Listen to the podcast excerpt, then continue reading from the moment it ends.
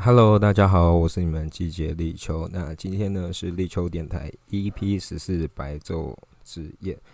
在昨天前天，也就十月一号、二号的时候，在士林有举办一个很大的活动，叫白昼之夜。然后也是在新闻中传说中士林也是复活。那不知道大家有没有注意到这个消息呢？那当然，可能有些人还不知道白昼之夜。是怎么来的？那它是呢，源自于两千零二年在法国巴黎举办。那它都会在办在十月的第一个周六晚上，从晚上六点到隔天早上六点，是一个全免费的活动。那这活动呢，会有里面会有众多的艺术家进入，有些是做装置艺术的，有些是做互动艺术的，等等的，就会邀请。蛮多人进来，然后呢，其实假设今天是在巴黎啊，或什么罗马举办，他们就会开放一些做一个城市开放，平常可能会到不了地方，那个政府就会开放让大家进去，大概是这样。那台湾是什么时候开始办白昼之夜？它其实是在二零一六的时开始引进来，那。引进来的算是台北市文化局跟法国在台协会去签订的。那主呃主要写这企划呢，是叫一个真容的一个文化人所进来。那大家如果对真容有兴趣的话，他做这个提案，那大家有兴趣的话，可以去找百灵果的 K K 秀第四十四集，大约两年多前，百灵果有访问他们。访问他，哎，怎么开始办白昼之夜？还有他做一些策划案，大家如果有兴趣的话，可以去听一下。那二零一六年他举办的地方是在北门啊，二二八跟台湾博物馆。其实那个时候我知道有这个活动，但并没有去。那当时候办在北门也是蛮刚好的，是忠孝桥拆迁，然后北门打开。就是消失很久，北门终于在台北这个城市展开，所以刚刚又配合这活动。对，那至于当时候二零一六那时候人有没有多，其实不确定，因为我是一直到二零一九的时候才首次参加白昼之夜。那二零一七白昼之夜是办公馆，二零一八是办中山北路一段到中山北路三段。那直到二零一九是搬到大直跟西湖，我记得我那一天是下班跟同事去，我们坐到大直捷运站，一路呃一路一直往捷运方向走，然后跟着人群走。那白昼之间蛮好玩的地方是它，因为政府为了要办这活动，它有些地方会做封街。然后沿途啊，就有蛮大型的装置艺术，像二零一九的，在它办在类似河堤那边，就有一个巨型的兔子，很多人都过去拍照。那我记得 ATT 那边是封路，说哇，那个场景就很像跨年，也就很像大家这次新闻报道说，在士林有如跨年夜，还比台北灯节还要多。那热闹场大概是这样。然后呢，还蛮秀，会摆很多摊贩，有些会有酒。那有些人其实几乎都会去摆抽子夜喝酒，所以会看见街上蛮多人喝烂醉啊，然后还有一些各种的时段表演。那其实那时候去二零一九的大直，我大概是嗯在十二点之前就回家了，就是从大直走到西湖，绕完这一段后就回家了，没有。那时候并没有太看有什么行程表，就是没有看各个表演的时间，就大概绕一圈回家。那我还记得当时候呢，也是我刚开始接触云直播微服的事，我还就是现场云直播走那一个白昼之夜内湖的，还蛮有趣。那到了二零二零呢，是办在南港，也就是我家附近。然后哦，这时候我在二零一九去的时候就玩到比较晚，哎，二零二零年南港我就玩到比较晚，玩到凌晨三点。那南港的白昼之夜比较特别，是有一个，嗯，有一个外国的艺术家，然后蛮厉害，是会做章鱼脚，一个大型装置艺术，他就在建筑物上有很就会出现很多章鱼脚，然后哎，拍照时就会觉得很特别，感觉是建筑物被章鱼缠绕着。然后在南港时，因为它是办在北流那边，也是把。那个忠孝东路跟市民大道有做封路，那它的距离大概从北流到昆阳捷运站那一段，然后一样全都是摆摊，蛮热闹的。那我在南港时也有去看新盛景掌中剧团，算是我唯有参与到的一个活动。那它是一个布袋戏，然后他们之前有去国外，呃，国外办过，然后沿路我们还有去。到台电的修护处，那这个比较特别，是因为平常台电并没有开放让别人去参观，那他在这次呢就开放让大家看，哎，那修护处里面长什么样，还有做一些呃艺术的布置啊，有一些活动，然后甚至进去他们的那个厂长房里面，还有戴台电的帽子，这样，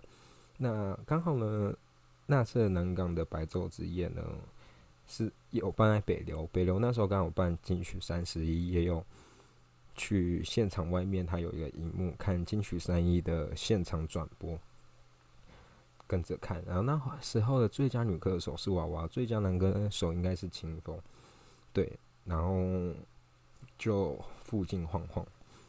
这样回家。那直到二零二一呢，是办在北投，但因为去年其实疫情的关系，它改用全线上的方式呈现。那在二零二一年的北投实体，它我不确定它到底有没有实体位置，只是好像有一个很小地方可以过去，但我现在还没有过去，我是完全线上的方式参与，然后。线上方式参与其实会还是没办法跟现场比，因为虽然它架设好一个网站，很像在玩游戏，然后你去每个地方都有不同聊天室，可以跟其他陌生人聊天，或是你可以跟朋友一起就想说啊，你马上去哪一个点，有点像虚拟的线上游戏一样。那但是它就没有蛮多的区域，像我当时候有看到九零八八的直播啊。然后还有一个时段是播放太阳花纪录片，大概就点网站会偏无聊，所以其实当时候待那网站也没待太晚，就离就是直接睡觉哦。但那时候蛮酷的是有跟福片的有合作，所以在指定的一些区域内，你是透过福片达折扣码可以叫东西来家里是比较便宜。只是我记得。那时候在我们公司国父纪念馆附近，好像可以用那个白昼之夜的折扣码。我等我回到南港时，去找附近商家可不可以用白昼之夜的折扣嘛，好像没办法用到，所以觉得去年的白昼之夜算偏无聊，而且应该知名度也没那么大。直到今年二零二二，因为疫情好很多，所以选择办在士林。那这次呢，他办在士林官邸。还有游乐园、科教馆，办在这些地方。那今年的话，其实我今年不是下午，就不是晚上六点就过去，是到晚上十一点多。那去那边遇到第一个节目是台通跟大可爱，台湾通勤第一品牌是一个 p a r k e s 节目，跟大可爱他是一个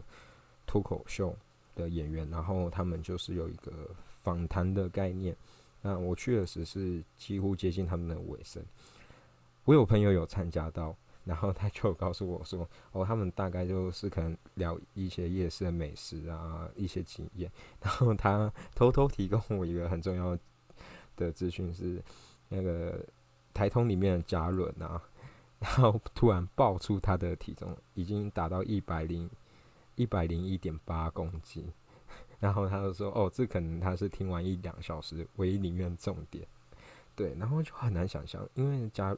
伦他是一个蛮高大，但没想到他真的体重到破百。对我觉得是蛮有趣，不知道大家有没有听到这一场？那之后就跟着朋友移动到士林官邸。当刚开始去士林官邸的时候，我觉得蛮奇妙，因为呃，它有士林官邸跟士林官邸公园。经过里面，你会觉得说，哎，这边是台北吗？因为它有蛮多的一些花园，是呃，我可能住在台北那么久，并完全没有去到地方。那边真的蛮移花，可能是因为以前讲中贞或讲宋美龄住的地方，所以算蛮宽大的。然后里面有一个蛮诡异的装置艺术，可能本来就是领馆里就有了，是一个很像一个很像芭比娃娃还是公主的，然后她晚上时会被照亮点灯，然后跟你类似跟你说嗨，那个是我觉得是领馆里最恐怖的一个景象。我们去士林官邸的时候看的的第一个节目是回龙姐妹会，回龙姐妹会呢，它呢是一个。变装皇后呢，然后她后面还有一个 band，那他们的演出方式呢，其实是有点像铁丝玉玲珑这种的方式，会念一些台词、唱歌、台词、唱歌，然后中间还会有人伴舞。那当初会知道这个团呢，其实是在瓜姐直播有介绍。那后面其实，在毁容姐妹会，她其实有跟美秀集团合作过。那在最近的大港开张，他是有跟蔡圭合作过，然后蛮有幸的在白昼之夜，这是能看到他们演出，觉得现场真的蛮强蛮好玩。只不过我觉得缺点是因为他办在，反正他是一个表演的地方，之后面有住家，然后因为当时他在测声音的事情，我们后面就反有反映说他的就麦要大声点，因为我们是在我们去的时比较晚，是在最后面。他的旁白那些我们几乎听不到，就哦，当然，火龙姐妹会他们也有，就走到观众席来，然后去听那声音，然后要求主办方可不可以再调，就主办方就回应说 啊，因为那时候已经是凌晨一两，哎，十二点还一点，比较晚，他们有限制声音，所以他们不能把声音再调大，所以其实整场整场听起来我觉得蛮可惜，就因为。呃，音效的问题没办法把它，就是听得很吃力。所以如果下次回龙姐妹会还有在其他地方有展演的话，我会蛮想去看。这我觉得比较可惜的。之后大概一点半，我们就跑去另外一区啊，因为其实领观点很大，它有不同的一个展区，我们就去看了好笑排演。好笑排演它其实是一个，呃，有两个。一个肖东义，另外一个我有点忘记他叫什么名字。他们是好笑排演，然后主要都是有舞台剧的演出。那 YouTube 上也有他们影片，所以他们这次有来白昼之夜。那他们这次在白昼的表演方式呢，蛮可爱的，有点像是铁口直断当了为了帮忙解盲的算命师吗？反正他就会邀请观众上来，就说：“哎，请问你有没有什么烦恼？”然后还会跟观众互动，问别人是什么学校啊，或者是念什么科系，从哪边来。那我觉得有一段蛮可爱的是，有个观众呢，她其实是台南的女生，然后她说：“哎，她来台北呃工作这样。” 那当时小东义就用《台北女子图鉴》的一些梗去问他说：“因为我觉得台北的那个巷口很多啊什么的，当然蛮好笑。”那后面还有一对很很可爱，就通常在问大家烦恼时，很多女生就说：“哎，他们是母胎单身。”所以呢，竟然现场就开始来个配对活动，还找到一个香港一百八十公分的男生帮他们进行配对。我觉得就是好笑排演他们的带动现场气氛蛮厉害的。对，我们就看好笑排演，主要在四林观里有看到这两场表演。那中间其实他们有些装置艺术，我觉得蛮有个蛮强的装置艺术叫日光浴计划，它会上落在四林官邸的每个地方。不知道大家有没有看到，是一个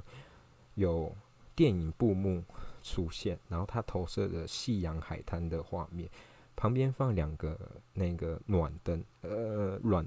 暖的暖扇、暖电风扇，就是红外线的那一种，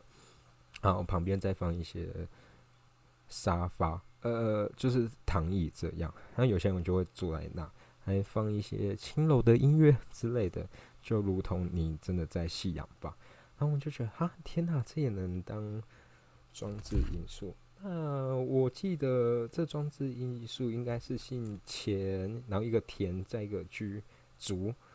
田云竹还是钱云竹还是钱什么一个所发想的？对，这个我觉得确实蛮看，但他当然他一定有他的设计理念，这是一个蛮酷的装置艺术。那我觉得这季的白昼哦，当然我们后面有去，就是全部灌满白色纸的地方，它有点类似书面。那空白的页面其实很多人可以涂写，然后它又会被灯照亮，所以，嗯，我们有就是那边偏是林业室，我们就再回去逛这样。其实我觉得他这次办的活动，不知道大家有没有发现是在。两三点后之后，他的活动就变很少，然后前面活动就排超满。因为像我记得最早一些活动，像科教馆，我没有去，但蛮多人现实动态会拍科教馆，会变成一个台湾大型夜店场的概念，因为他们请 DJ，然后用五颜六色的灯光。哦，那个活动感觉就蛮有趣。还有前面，其实他们这次有请一大堆 YouTube，像诱人啊，或者是呃什么意思里面的谁黄大千跟好燕如来做一些串场导览。但那一段因为我都很晚去，我前面在看酸酸的脱口秀，所以我没有去到。他们就是有导览，还我记得还有仗义，不知道大家有没有看到这几段。那对，大概是这样。那后面因为到两三点后，其实就没有什么活动。有我们后面就跑去了科教馆，因为科教馆它有一个露天电影，我们就跑，就想说好，反正呢那时候检运是开到凌晨两点，那我们也超过凌晨两点时间，也没办法回去，也不想坐计程车回。家这样太浪费钱，所以我们就跑去科教馆，一天一楼有露天的电影院。我们跑去看时，我们就发现，现它是一个很大型的广告车，不知道在大家有没有在路上看到一个黑色很大型，然后会有五颜六色的广告那一种，那个是货车吗？还是什么？反正他们也会有一个 LED 的大面的墙，呃，LED 大面的电视墙。然后就播放电影，但他电影让我有点看不懂，是你不知道他到底是在播广告还是真的是整片。然后坐的人也没很多，因为他并没有很舒服，那边有放一些椅子，让真的变成露天电影一样。他就是什么都没放，只放那一台车。那你看，大家如果在那边观看的话，就是坐在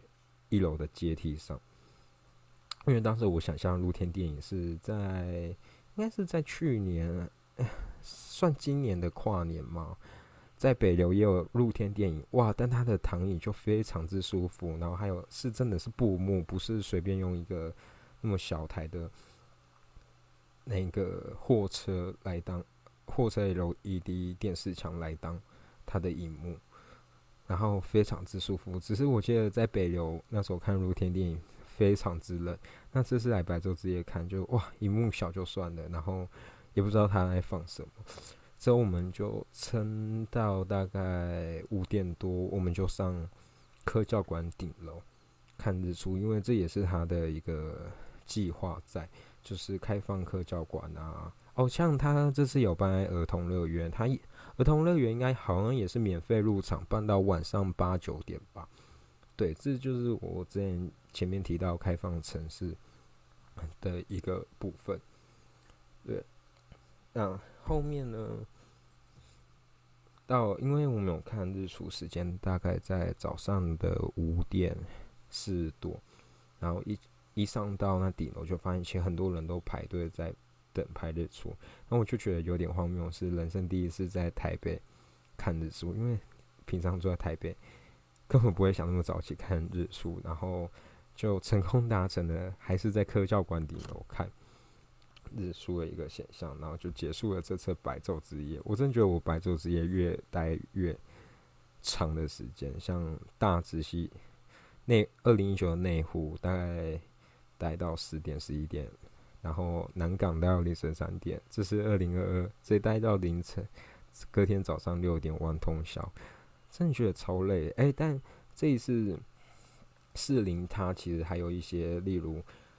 我到后面才看到说，而且它其实有一些消费券，然后是可以用 Q R 空扫来兑换，但有听说。好像兑换不是那么成功，因为我没有用，所以不太知道状况。那我看到这次有一个现象还蛮想说的，因为以前我们走到科教馆或是沿路，你会发现其实垃圾桶摆蛮多的，但还是可以看到有就是一群一群的垃圾，可能放在椅子上，什么是没有随手去丢，就觉得哎，办那么大活动，但垃圾导致整个市林。变那么的多乐色，我觉得还是有一点不太好。这样，而且这次感觉，大家提到所谓的路线，真的偏差一点，因为可能是林又选在士林夜市那边附近办，能封的路感觉不多，不，所以不会像内湖跟南港有秋秋的感觉，很大条路啊，然后旁边有摊商啊卖酒什么，就秋的感觉比较没有，因为。可能主要是办是营业市，所以摊商呢全都是在士林夜市那些摊商，并不是外面来摆摊啊，然后可能走走到哪随便都可以买到酒。那士林要买酒的就应该去 Seven，去了 Seven 你就会发现全部的酒都被扫光，然后这是也蛮多，呃也蛮多那一个商家哎不知道说哇白昼之夜会带来那么多，所以。他们也很惊奇，然后我也觉得政府是不是没有跟他们好好的宣达说，哎，这个活动会预计那么二三十万人那么多，让他们有准备。感觉这边沟通没有很好，然后地点也有点烂。然后虽然大家就说，哇，是林夜市是不是要被整形的？只不过我们都想说，还不是因为我们为了白昼之夜而来参，而跑去士林夜市。那他，我觉得是林业市自从没没落。它自从地下化就开始没落到现在，对，所以还是希望是林夜市能重回以前的时光，但我看有点难。那哦，这一次呢，到蛮后面，呃，这次也有一个是林业是让我就是白昼之间让我很生气的地方，因为他在官网有说他们有个人面兽，不知道大家在逛时会发现，就是建筑物上像。建筑物上会有投射一个半兽人的一个画面，然后当时官方是他的示意图是一只兔子，然后我就很期待要去拍那一只兔子。结果呢，因为它会开始有什么长颈鹿啊、黑豹啊，然后穿草体，但有些设计很丑。我看完一轮完全没有兔子，我还去问现场的人员，还跟我说什么庙那边。应该可以看到，结果我过去的时候，我根本看不到。然后哦，因为这次白昼之夜可以配合来有什么行程表啊，或者是大家可以拍照接任务。然后我发现大家拍照根本没有那只兔子，所以我就觉得为什么要这样欺骗我用示意图？这是一个小不爽的地方。然后再来，大家去士林夜市也会拍一只很可爱的动画老虎，然后我们当时也以为是白昼之夜，就后后面发现。十二哎，到凌晨一两点后，那只老虎就不见。然后后面我们才知道，应该是店家的动态，呃，就是店家扛棒，然后有很一只可爱老虎在那边。只是这次呢，也成为是林白昼之夜，我觉得算一个小小的亮点。对，那就是这几天大概分享自己去白昼之夜的一个心得。那不知道大家。有没有就是在这次去还有看到什么可以跟我们分享，或是在我的贴文下留言？那我的 I G 呢是 L I C H O 点 R A D I O 立立秋点 Radio，对，大家可以搜寻，然后可以一起聊天，或者是在 Apple Podcast、Spotify 下面留言，或是 f e Story 下面留言，然后。看你们这次对《白昼之夜》的看法，然后就结束啦。那感谢大家收听，我们下次见，拜拜。